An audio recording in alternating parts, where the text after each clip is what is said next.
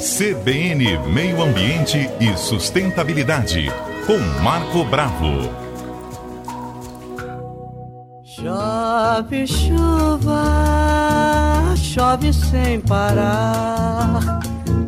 Chove chuva, chove sem parar.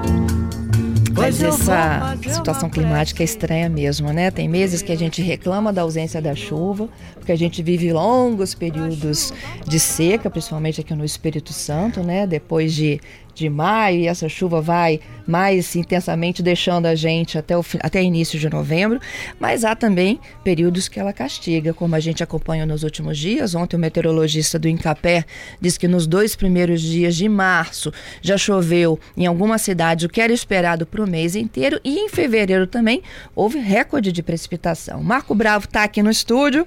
Hoje a gente fala dessa chuva que é, não vai embora. Não passa, né? Chove sem parar.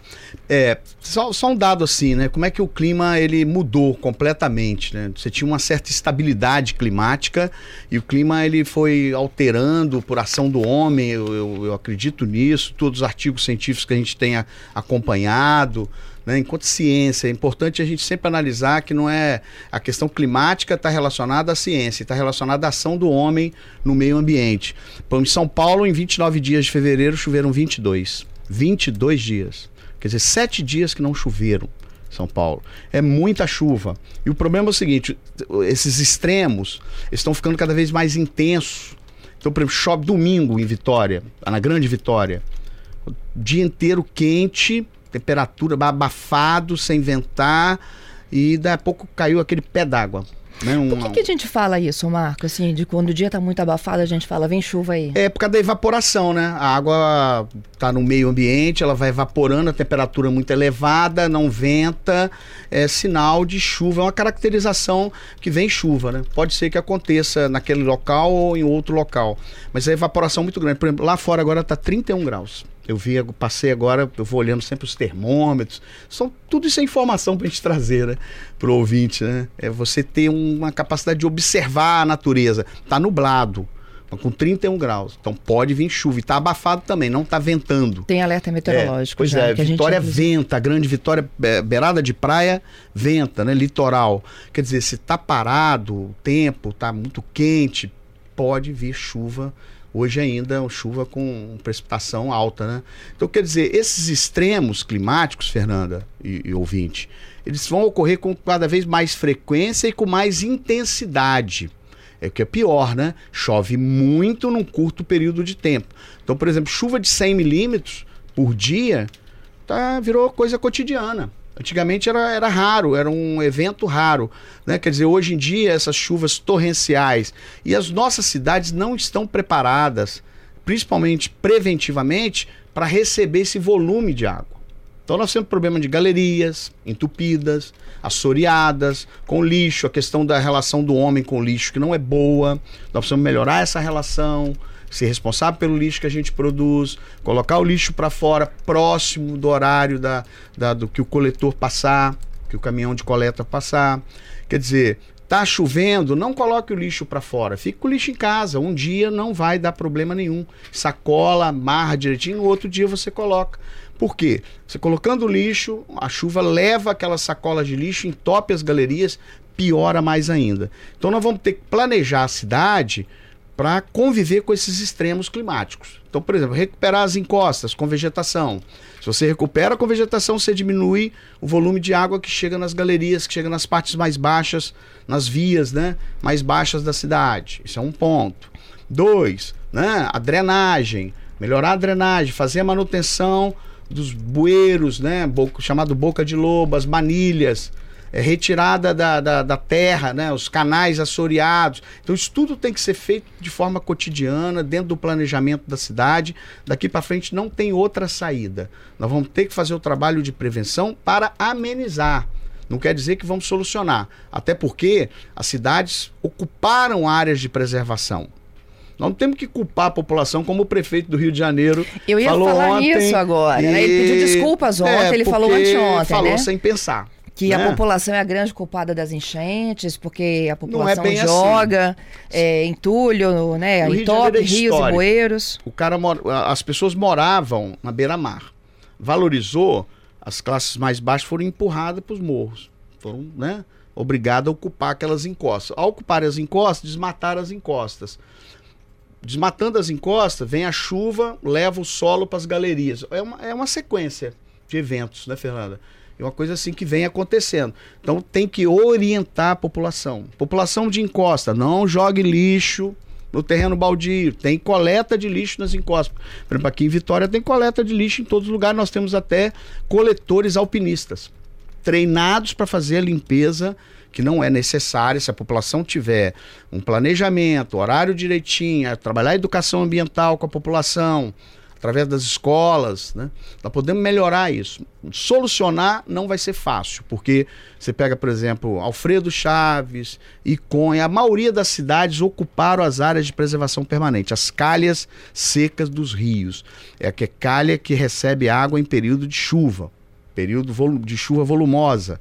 Você tem a calha úmida e a calha seca. Então essas casas ocuparam as áreas de preservação permanente, que são áreas de escape, áreas de drenagem importantes, deveriam ser reflorestadas. Então, infelizmente, todo ano, né, com essa intensidade dos fenômenos climáticos, as pessoas vão ter prejuízos, né, de perda de vidas humanas. Ontem na Baixada Santista, até agora há pouco são, eram 19, 19 mortos.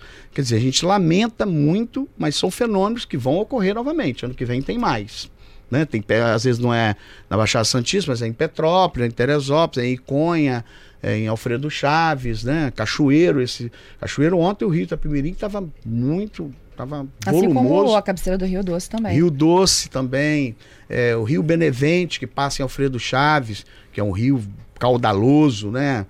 É, a cidade ocupou a área do rio. Então você tem uma série de problemas que nós mesmos causamos, através da falta de planejamento urbano, através da falta de manutenção. Você quer ver uma coisa importante? A arborização de rua diminui bastante o volume de água nas galerias, porque as árvores absorvem, né, retém a água um percentual razoável de água. Então, uma boa arborização, além de melhorar a drenagem, a própria árvore também retém uma quantidade razoável de água. Não dá para a gente calcular, porque depende da espécie, tamanho da árvore, né, a idade da, da árvore. Então, cada caso é um caso específico.